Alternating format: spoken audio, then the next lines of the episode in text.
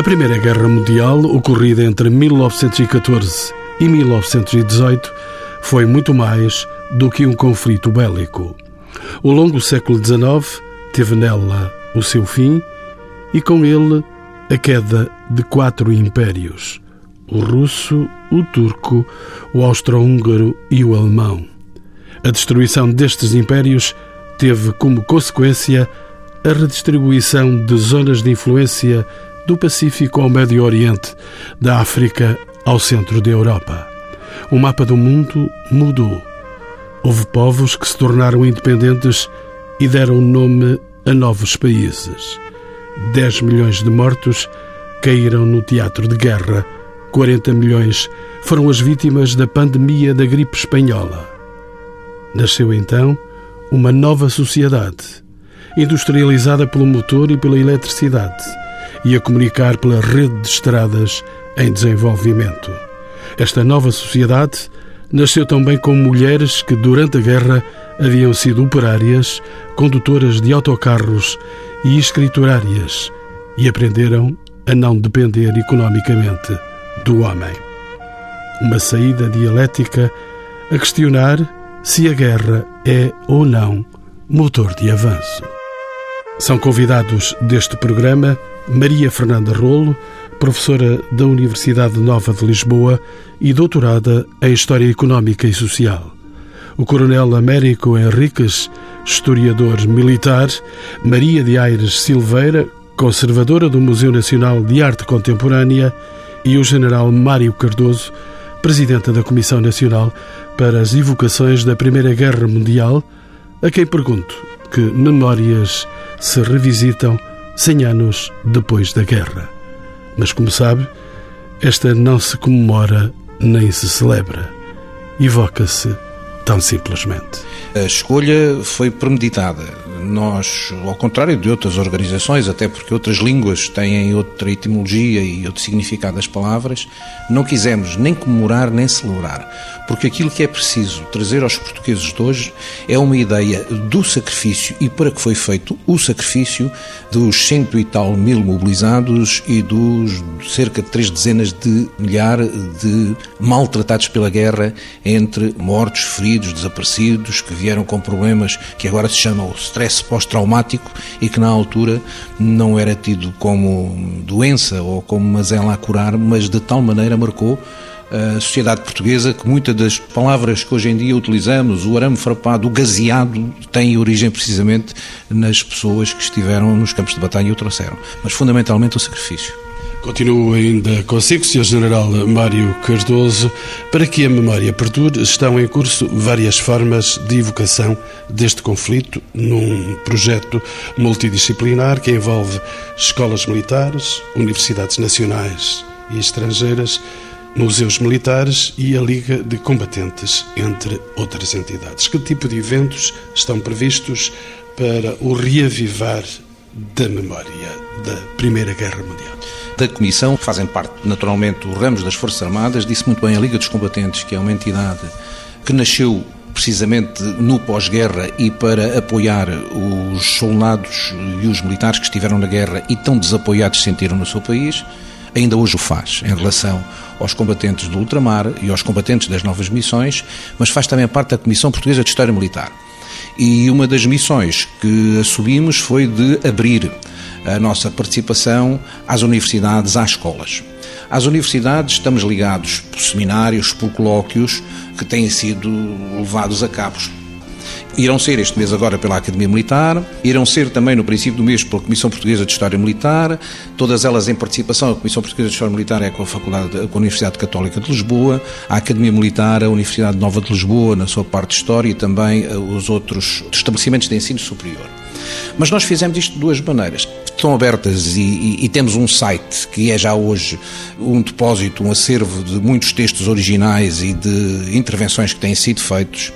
Estão a decorrer, porque foram aprovadas, duas linhas de investigação que perdurarão seguramente ao longo destes quatro anos e cujos resultados, principalmente para o ano, começam a ser vistos. Mas isto é uma fase, digamos que eh, do conhecer histórico e do conhecer estratégico das razões da participação da guerra. Há uma vontade de irmos ao povo, junto do soldado. E por isso fizemos um inventário de todos os regimentos que participaram na guerra, ou em África ou na Flandres, ou nos dois casos, porque há regimentos que o fizeram. E de acordo com uma certa ordem, vamos ao longo destes quatro anos fazer coincidir com o dia de aniversário destes regimentos um conjunto de atividades que chamem, através de uma exposição, através de conferências, que evoquem os naturais daquela região que participaram na guerra e, naturalmente, as escolas. As escolas, porque o país tem 100 monumentos dedicados ao esforço de guerra da Primeira Guerra.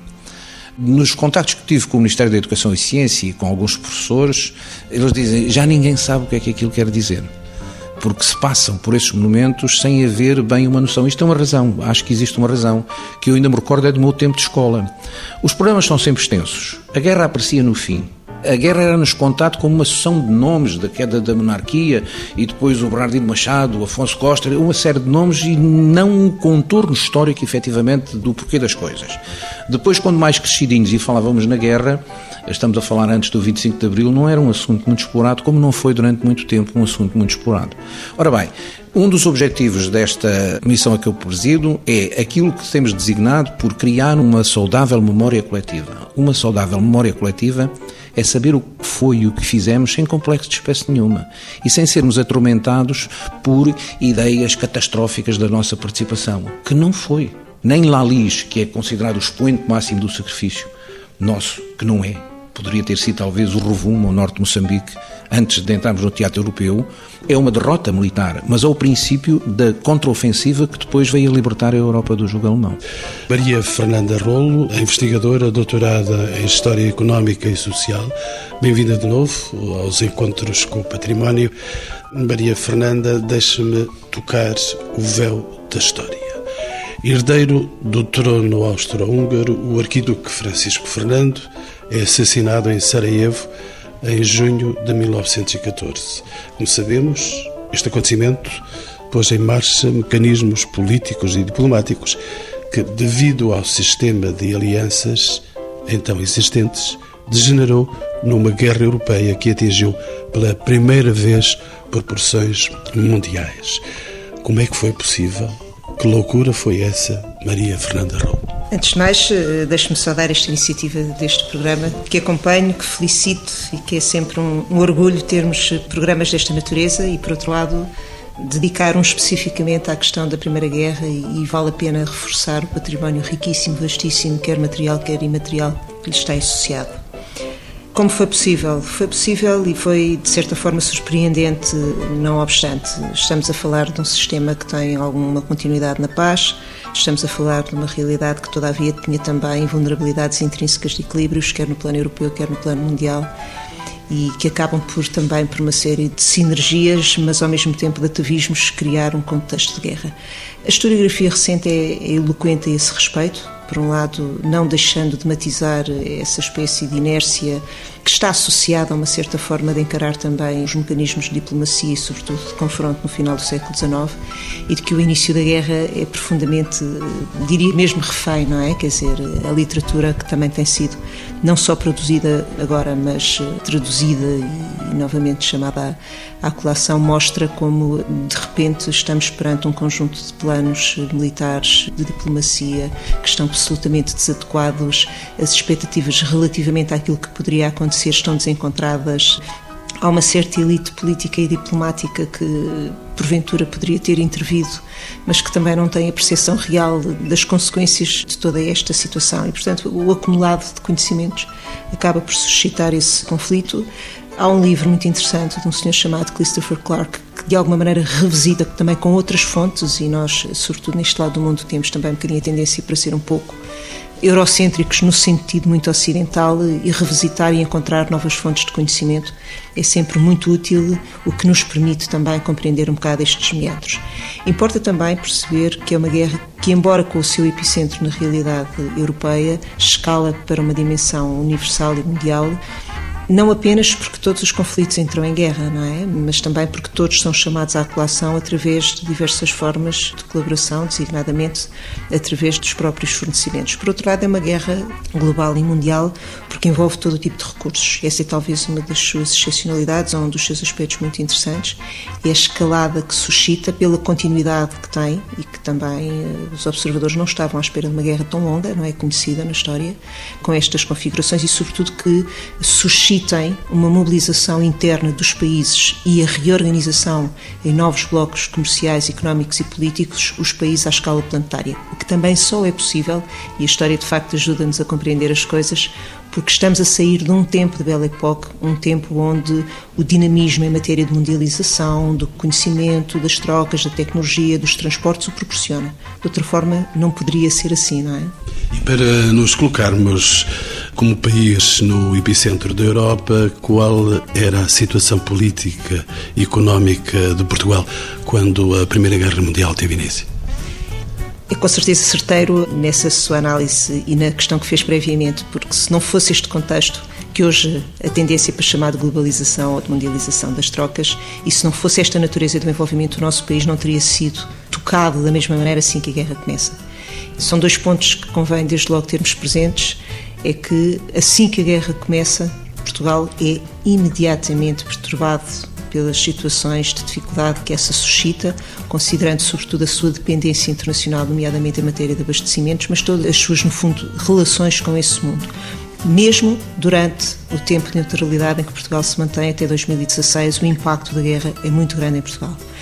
Para além dessa dependência, nos seus relacionamentos, quer de natureza político-diplomática, designadamente com a Grã-Bretanha, a sua dependência fortíssima em termos de abastecimentos, eh, ou seja, estamos a falar de um país que está claramente na cauda da Europa, que poderia almejar ainda um, um arranque para a industrialização, como durante muitos anos se designou, e que na altura tem até alguns sintomas positivos que são transportados do final do século XIX, mas que hesita em fazê-lo sobretudo em, na feição mais industrializante ou não que ela poderá assumir, e esse é um debate interno. Por outro lado, é um país que está com níveis de desenvolvimento muito modestos, não é? Portanto, por outro lado, estamos a falar eh, de algumas características também eh, geoestratégicas que são relevantes e que nos transportam mesmo também para dentro da Europa. A questão dos cabos submarinos, que muitas vezes é ignorada e que nos coloca no centro de umas comunicações que ocorrem à escala planetária e que muitas vezes são subvalorizados. A posição relativa que ocupa também Portugal, considerando os seus territórios coloniais, por isso tudo isso nos confere uma centralidade que tem sido muito interessante neste centenário da guerra no qual nós começámos a trabalhar há muito mais do que dois ou três anos e que começámos precisamente a fazê-lo de fora para dentro. E algo que tem, de alguma maneira, também surpreendido os nossos colegas à escala internacional passa muito por esta valorização e por esta percepção que eles não tinham da presença e da importância de Portugal a esse nível, não é? Sr. General Mário Cardoso, vou continuar a incomodá-lo. As tropas portuguesas também estiveram presentes neste primeiro conflito mundial. Que razões justificam afinal o seu envolvimento. A guerra já ia para mais de meio quando chegamos à Flandres. Mas nós já tínhamos começado a guerra logo no princípio primeiro uma pequena ação no norte de Moçambique, depois na Naulila, em Naulila, é Naulila que se diz, não é? No sul de Angola, e a mobilização, a quantidade de expedições grandes que foram enviadas, portanto a guerra não nos surpreendeu só em 16. Eh, na continuação daquilo que disse a senhora professora Fernanda Rolo, eu acho que tenho aqui eh, três parágrafos que é importante dizer, que é a estratégia nacional nessa altura e foi-o durante muito tempo depois da guerra, era fundamentalmente atlântica, colonial e nada tinha a ver com a Europa. Portanto, Portugal estava profundamente virado para fora. E Portugal sente-se, porque as colónias eram um ativo muito querido da nação portuguesa, a ameaça às colónias fez-nos entrar em conflito de imediato. E mais, é que essa ameaça às colónias até parte principalmente dos principais aliados, porque houve um pacto secreto entre a Inglaterra e a Alemanha que, por uma crise financeira também que nós vivíamos nessa altura, havia uma forma de equilíbrio de poderes entre a Inglaterra e a Alemanha que sempre o pretenderam e que tinha como um dos suportes a divisão de algum dos impérios coloniais portugueses. Também não é possível abordar o aspecto da guerra sem fazermos uma referência à situação interna, aquilo que alguns historiadores dizem que é uma pré-guerra civil ou mesmo uma guerra civil que aqui se vivia. E um outro aspecto que é fundamental é que a nossa jovem república era uma das três repúblicas que existiam na Europa, era a Suíça e era a França, contra todo um conjunto de impérios que tinham outra lógica. De tal maneira que o reconhecimento da nossa república demora imenso tempo. E teria sido entendido que, para além da defesa das colónias, que era importante, e que a defesa das colónias também se fazia com uma participação dentro do teatro europeu, porque era aí que se julgava e que se decidia, no fim de contas, a guerra, há circunstâncias de natureza política interna que são determinantes. Partidos que consideravam que a participação efetiva na guerra era uma forma de afirmação da República, a participação na guerra na Europa era uma forma de prender o seu aliado e de obrigar o seu aliado aos compromissos dos tratados, e também a segurança da própria península, porque a Espanha era uma constante ameaça. Os monárquicos refugiaram-se em Espanha e intervieram duas vezes por daí fora, por aí, e, e, a situação de desordem que poderia ser aqui criada podia dar a Afonso XIII eh, a oportunidade, com apoio também de potências europeias, de cumprir o velho sonho de unir a Península. Portanto, estas razões, são várias as razões que determinam a entrada de Portugal na guerra. E também na sequência daquilo que diz a senhora professora, só muito recentemente começou a haver um discurso que não seja só o discurso militar da guerra. Há, efetivamente, razões de natureza da estratégia nacional e razões de natureza política e partidária. Chamo uh, estas memórias um historiador militar, o coronel Américo Henriques, com missões cumpridas nos Estados Unidos e na Bélgica no âmbito da NATO. Como sabemos, Sr. Coronel, eh, esta guerra, que a princípio se julgou se resolveria cedo, como aliás já aqui foi dito, envolveu 30 países, vários continentes e cerca de 50 milhões de homens em todas as frentes de combate. Onde é que, Sr. Coronel, surgem os primeiros focos de conflito militar e onde se dão os primeiros movimentos de tropas? A guerra começa com uma declaração de guerra da Áustria à Sérvia, depois de um ultimátum que a Sérvia não cumpriu, apoiada que estava na Rússia e a Áustria que estava na Alemanha. Aí começam-se a dar os primeiros confrontos. Mas o primeiro grande confronto, aquele que vai lançar, por assim dizer, a Primeira Guerra Mundial, é a violação da neutralidade da Bélgica feita pela Alemanha. A Alemanha, desde 1905, que assentava toda a sua estratégia no famoso Plano Schlieffen. E o general Schlieffen tinha planeado uma invasão da França, sabendo que a França tinha velhas contas a ajustar com a Alemanha por causa da guerra de 1870 e tinha perdido Alsácia e Lorena e queria recuperar Alsácia e Lorena. E esse eh, plano Schlieffen era um plano que passava pela violação da neutralidade da Bélgica. Ou seja, as tropas alemãs para invadirem a França e avançarem sobre Paris, tinham que violar a neutralidade da Bélgica. A violação da neutralidade da Bélgica ia arrastar a Inglaterra para a guerra. Porque a Inglaterra sempre defendeu a neutralidade da Bélgica. Há quem diga que a Bélgica é uma invenção da Inglaterra. Esse plano Schlieffen também partia de um princípio. Contenção de forças, economia de forças, mas contenção de forças frente à fronteira com a Rússia. Porque a Rússia pertencia à Entente. E atendendo ao tempo que levaria a mobilizar o exército russo. Os alemães podiam concentrar toda a sua força sobre a Bélgica e a França e fazer uma guerra que, como muito bem aqui foi dito, seria tão rápida que eles diziam que era a guerra até ao Natal. Ora, estas primeiras ações militares têm realmente o seu aspecto mais vincado na invasão da Bélgica. E é em Mons, precisamente, que se dão os primeiros choques entre as tropas belgas as tropas inglesas do Corpo Expedicionário Britânico, que acorreu imediatamente em socorro do seu aliado invadido, e a ala norte do famoso Plano Schlieffen.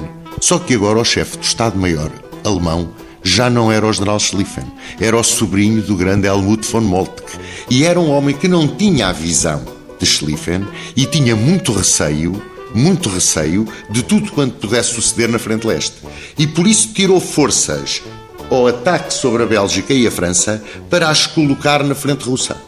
E porque não tinha forças bastantes, o ataque alemão sobre a Bélgica saiu um ataque muito mais fraco do que aquilo que inicialmente se podia pensar. E isso é que leva à contenção desse ataque nas chamadas Batalhas das Fronteiras, a contenção desse ataque pelos franceses na linha do Marne, pelos franceses e pelos ingleses. E essa contenção na linha do Marne é o fim desta primeira fase da guerra, a guerra chamada de manobra, que vai obrigar, por força de toda a tecnologia envolvida na guerra, as metralhadoras, a artilharia de tiro rápido, que contrariavam muito a tática que se usava então, costuma ser que os militares estão aptos a combater sempre a última guerra. E aquilo que se fazia não era mais do que o ataque, o velho ataque da Ordem Napoleónica. Ora, o velho ataque da Ordem Napoleónica contra metralhadoras e artilharia tiro rápido originou, no fim destas batalhas das fronteiras, uma devastação feroz. Aquilo foi um verdadeiro holocausto que obrigou a que as tropas, para sobreviverem, se enterrassem no chão. E então começou uma corrida desde a fronteira suíça até ao mar. Essa corrida para o mar, das forças em ordem paralela, enterradas no chão na chamada Guerra de Trincheiras, que é a segunda fase do Holocausto. Já lá vou à Guerra das Trincheiras, mas antes deixe-me observar que hum, sente, sobretudo na infantaria e na artilharia, como se processava, pergunto ao Sr. Coronel, como é que se processava a comunicação entre os regimentos. Já existia nesta Primeira Guerra a comunicação via rádio? Existia a comunicação telegráfica, que é a primeira grande projeção da Revolução Industrial sobre as comunicações militares, e o telefone por fios. Há até fotografias curiosas de um soldado inglês em cima de uma bicicleta, uma bicicleta estática, a dar aos pedais para alimentar uma bateria. Ora bem, este tipo de comunicações, como ampliado, digamos, pela parte toda estratégica do transporte de tropas por caminhos de ferro, permitiu um combate em velocidade que até então nunca tinha sido feito. Só que, e isto é interessante dizer, a artilharia, atapetando com toda a violência dos seus calibres, do poder das suas granadas, atapetava o chão e enterrava as comunicações. Muitas vezes as comunicações falhavam completamente. E então voltava só aos pombos correios ou aos velhos estafetas. É curioso, a cavalaria montada que desaparece dos campos de batalha praticamente na Primeira Guerra Mundial por força desta artilharia de tiro rápida das metralhadoras, a cavalaria montada foi montada em bicicletas. Eram os ciclistas e muitas vezes eram eles que levavam as mensagens. Olha, as nossas unidades de cavalaria que foram para a França fizeram isso. Portanto, toda esta ligação entre as forças em combate, que no papel parece ser uma coisa muito fácil de fazer e já muito evoluída para a tecnologia, na realidade do combate praticamente não funcionar. Chamo de novo à conversa a historiadora Fernanda Rolo. São dados da história que esta foi a primeira guerra industrializada. Deixe-me distinguir, neste caso. Foi a guerra que catalisou o desenvolvimento da indústria e da tecnologia ou foi a indústria que permitiu o prolongamento do conflito. Havia, entretanto, caminhos de ferro, uma arma automática metralhadora e o temível gás tóxico. Isso era verdade? Era sim, senhora, mas a pergunta inicial que tem a ver com esta relação entre a indústria e a guerra é, é, sempre uma questão e uma reflexão muito, muito interessante e muito estimulante sob todos os pontos de vista. Uma vez mais, a história também nos obriga sempre a recuar um pouco. Uma das especificidades do tempo decorre precisamente de uma crescente incorporação do desenvolvimento científico ligado à tecnologia. Portanto, nós estamos já numa espécie de segunda revolução industrial, nos tempos que antecedem a guerra. O percurso da guerra teria sido inexoravelmente diferente. Temos estes meios de comunicação, recordo que mesmo em Portugal tínhamos já a TSF.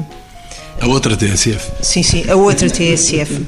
Eu estava a ver se conseguia concorrer com esta, aquela era mesma do Marconi, que aliás vem três vezes a Portugal e a Marinha e os combates no mar socorrem-se já, agora como o Sr. Coronel bem referiu, nas trincheiras e nos terrenos as coisas são distintas e de facto tudo se complexifica por causa dos combates. Agora, é uma guerra que conta já precisamente com um diálogo muito íntimo que existe entre a ciência e a tecnologia, onde a inovação de facto galga territórios que até então não tinha sido possível, antes daquele último quartel e sobretudo dos primeiros anos do século XX, e os acontecimentos são muito grandes a todos os níveis.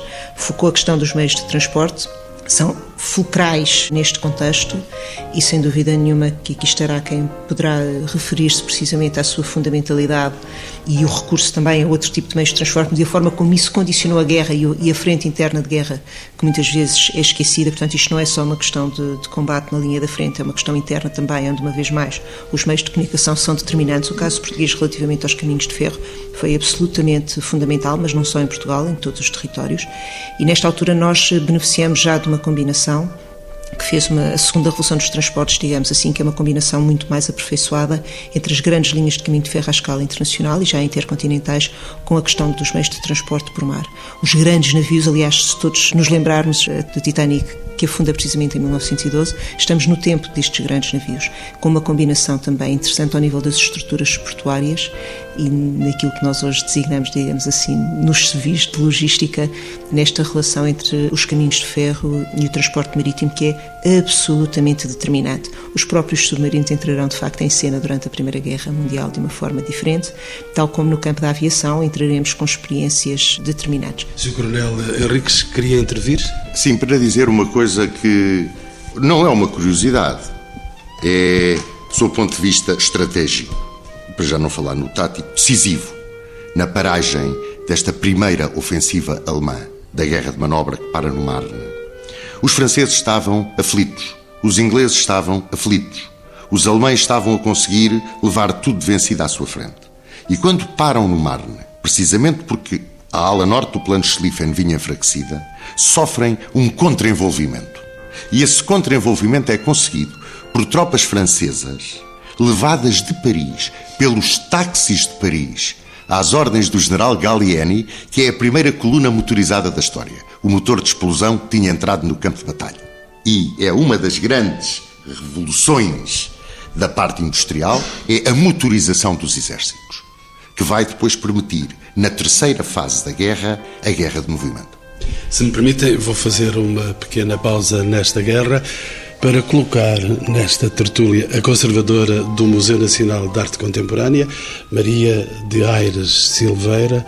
Bem-vinda aos encontros. Sabemos que poetas, romancistas e artistas também foram mobilizados para o teatro de guerra. Qual era o panorama das artes e da literatura ao tempo desta Primeira Grande Guerra?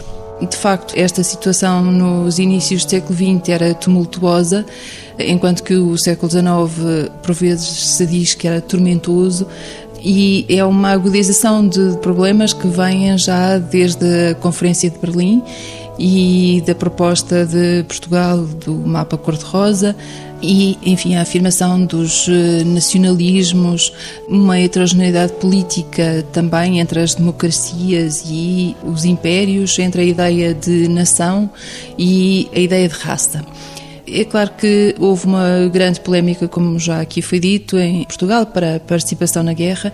A imprensa teve um papel eh, preponderante e falo sobretudo da ilustração portuguesa do século, da revista de Portugal, da capital, que promoviam e que defendiam a intervenção de Portugal na guerra, mas também imagens que nestes jornais, e eram centenas de jornais que circulavam em Portugal, imagens de guerra por artistas, eh, caricaturas por vezes relativamente ao mapa colonial ou aos interesses eh, das potências nos territórios africanos, como Stuart Carvalhais, Menezes Ferreira, que agora tem uma exposição no Museu Rafael Bordal Pinheiro, e, para além disso, também um movimento literário muito importante nesta altura, o da Renascença Portuguesa, formado por eh, Jaime Cortesão, que também esteve na, na guerra, Augusto Casimiro, que era tenente, escritor e poeta, E o André Brum, também, escritor com uma grande, enfim, noção desse conflito, e Teixeira de Pascoais, mas também Mário de Sá Carneiro e Fernando Pessoa, que em 1915 se afastam deste movimento por ser demasiado saudosista e tradicionalista na linha do Teixeira de Pascoais.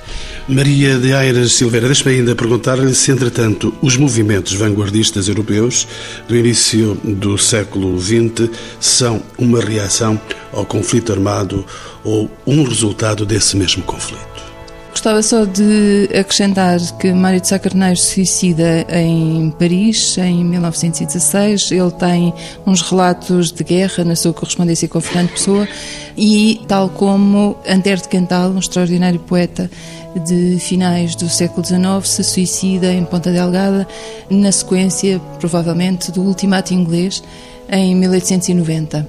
E só para fazer um parênteses, eh, há uma onda de suicídios eh, devastadora, sobretudo de intelectuais, desde finais do século XIX até os anos 20 ou 30 do século XX.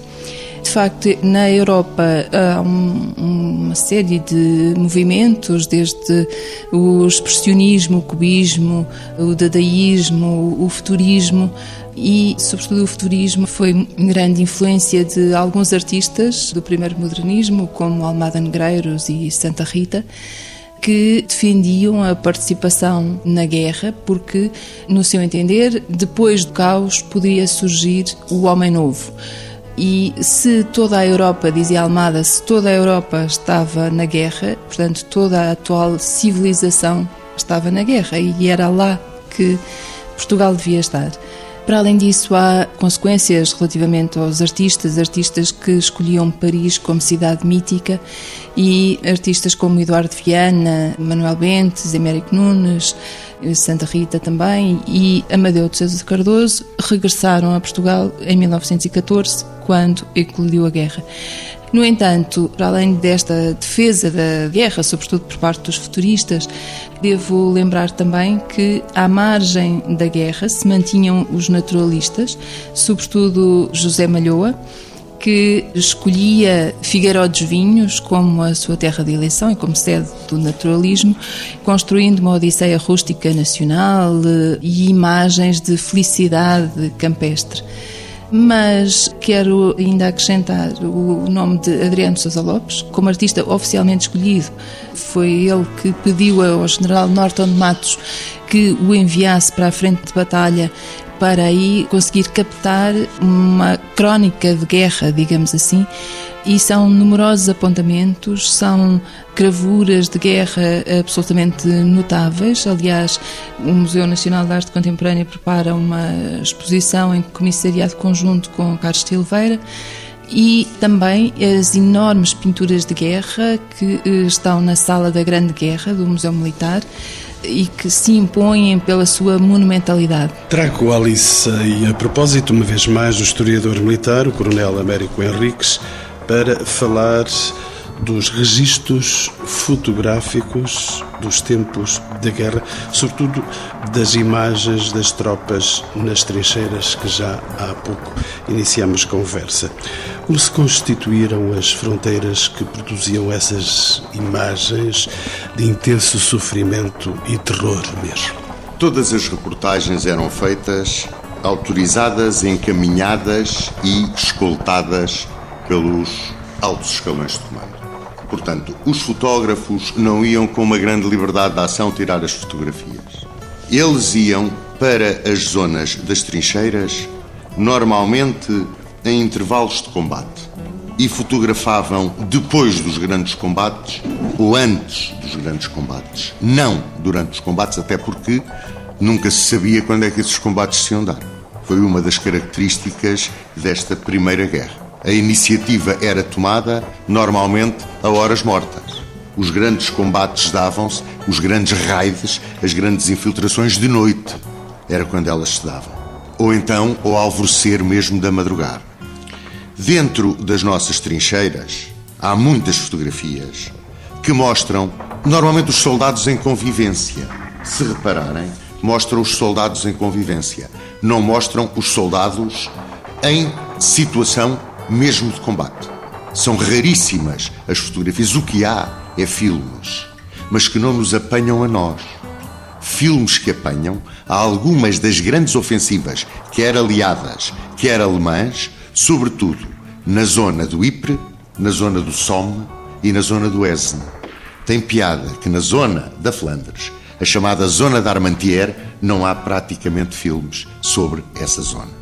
No que diz respeito ao grande desenhador que foi para a frente e que a doutora já referiu, o Sousa Lopes. Este homem foi graduado em capitão e foi um extraordinário memorizador da nossa presença nos campos de batalha, porque esse, esse esteve mesmo no combate.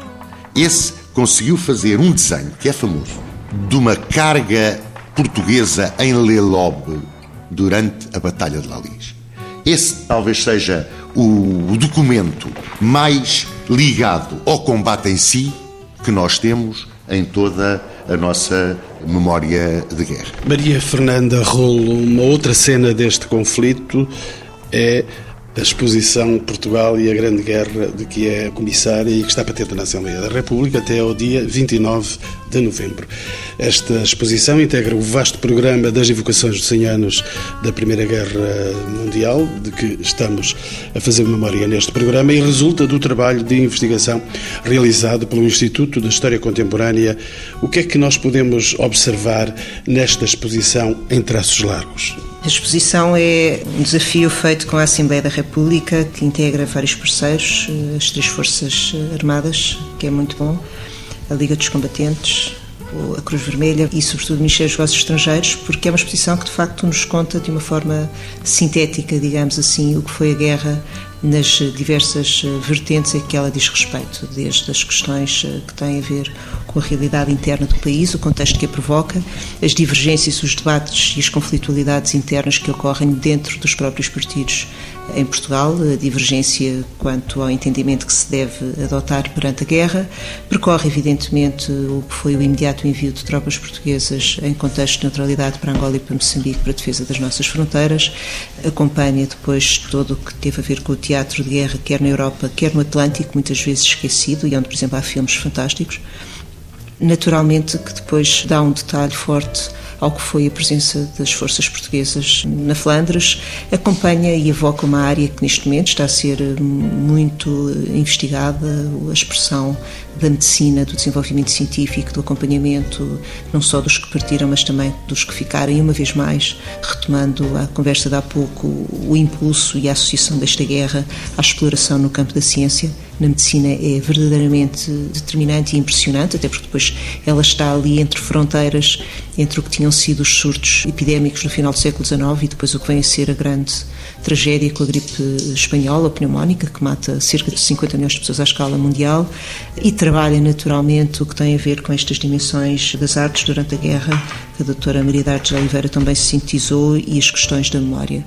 Por outro lado, para além desta descrição, digamos assim, e síntese mais teórica e acompanhada com fotografias ao longo da exposição, temos um conjunto de equipamentos, que, sobretudo o Exército, a Guarda Nacional Republicana, que teve uma contribuição inestimável, nos proporcionou e que acompanham e mostram, sobretudo, muitos objetos que saíram à luz do dia pela primeira vez neste contexto. O espaço da Assembleia da República é um espaço particular, mas permitiu-nos, de facto, através da conjugação de fortes esforços de todas estas instituições, não só mostrar uma exposição de síntese, uma exposição original e, sobretudo, que tem muitos elementos novos, incluindo, se quisermos retomar a parte da área, e há bocado falava na questão do registro sonoro e dos cenários sonoros da guerra, até as 13 partituras que são feitas por Silva Pereira e descobertas há relativamente pouco tempo no arquivo histórico do Ministério dos Negócios Estrangeiros, estão em exibição, para além da menção aos inúmeros fados e outras expressões sonoras que a guerra tem.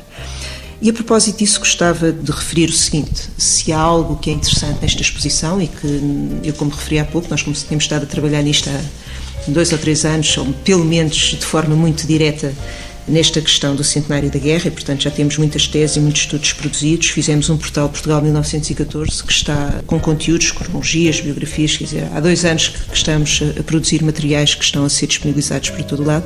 Há algo que tem surgido que reflete um conjunto de materiais que até agora não eram conhecidos. Alguns deles têm a ver precisamente com a questão da fotografia através de alguns particulares eh, e de testemunhos que nos têm sido proporcionados, sobretudo através desta iniciativa que a Soutora referiu, os Dias da Memória, que também já têm alguns meses, têm chegado ao nosso conhecimento fotografias incluindo de confronto, uma das peças fantásticas e de conjunto de imagens fantásticas que temos recentemente tem a ver com imagens das tropas portuguesas nas colónias e, sobretudo, imagens com artilharia a disparar no campo de batalha no continente, o que é quase inédito e é feito por fotógrafos portugueses, não estes que são contratados, mas os próprios soldados, que não eram muitos, ou oficiais, que tinham a possibilidade de fotografar. E, portanto, está também aqui a surgir, também no campo da literatura, no campo da arte, para além do que já foi referido, temos outras peças originais que nos estão a aparecer. A representação em aguarela, como ainda no outro dia exibimos de Brusco Júnior, recuperada através da Liga dos Combatentes,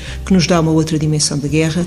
O Sousa Lopes, que tem aqui eh, sido tão referido, temos vários cadernos que também têm surgido agora a partir da partilha das famílias, que nos mostram de facto este desenho imediato da guerra que aqui o Coronel Américo Henriques eh, falava, mas também expressões eh, que têm a ver, por exemplo, com cartas de escritores portugueses, como Hernani Cidade, contando-nos esta guerra, não é? Portanto, há aqui um enorme e vastíssimo património, uma forma de olhar para esta memória da guerra com muito, muita inovação ao nível do conhecimento e da percepção deste património, que é muito paradoxal àquilo que muitas vezes se fala quanto ao conhecimento em Portugal da Grande Guerra, não é? E porque esta hum, guerra já vai longa, esta nossa conversa não pararia nunca, eu ainda gostaria de pedir ao Sr. Coronel Américo Henriques que nos conte essa trégua de Natal que, tanto quanto sei, se iniciou em 1914 e a guerra mesmo no início. Essa é uma história exemplar. Eu, quando estive na Bélgica, tive a oportunidade de estar no sítio onde isso sucedeu. Foi na frente do Ypres que sucedeu, depois da primeira Batalha do Ypres, que se trava em 1914. Ypres é a zona mártir da guerra, porque foi em Ypres que, em 1915, os alemães empregaram pela primeira vez os gases de guerra. Foi em Langemarck-Poel-Capelle. E é precisamente ao pé de Langemarck-Poel-Capelle, num sítio onde depois, a comandar um batalhão de infantaria, esteve Sir Winston Churchill, depois de ter deixado de ser primeiro Lord do Almirantado por causa do desastre de Gallipoli, ele ofereceu-se e foi para o campo de batalha comandar uma unidade de infantaria, um batalhão de infantaria. Foi precisamente ao pé do sítio onde ele estava, perto de Langemarck para o El Capel, que, na noite de Natal, as tropas saíram das trincheiras. E não foi bem uma questão de confraternizar, eles cantaram os cânticos de Natal os alemães e os ingleses. Cantaram os seus cânticos de Natal, houve umas trocas de, de aguardentes, cigarros e depois regressaram às suas trincheiras. É claro que os altos escalões de um lado e do outro não gostaram nada do que sucedeu nessa noite. Mas o que sucedeu nessa noite não foi a primeira vez que num campo de batalha isso sucedeu. Durante as nossas invasões francesas, quando os ingleses e os franceses estiveram frente a frente em Rio Maior, durante a terceira invasão, depois das linhas de Torres Vedras, chegavam a jogar às cartas os oficiais ingleses e os oficiais franceses e trocavam recordações entre eles. Durante a Guerra Civil Americana, na região de Fredericksburg, as tropas solistas e as tropas nortistas várias vezes confraternizaram. Acontece isso muitas vezes, sobretudo quando não está presente no campo de batalha um fator de fanatismo ou religioso ou político. Porque os soldados respeitam-se profundamente uns aos outros. Nós não nos podemos esquecer que a guerra é a continuação da política por outros meios. A Primeira Guerra demonstra a evidência. Não são os militares que inventam as guerras. Não são os soldados que inventam as guerras. Quem inventa as guerras são os poderes políticos e quem as combate são os militares.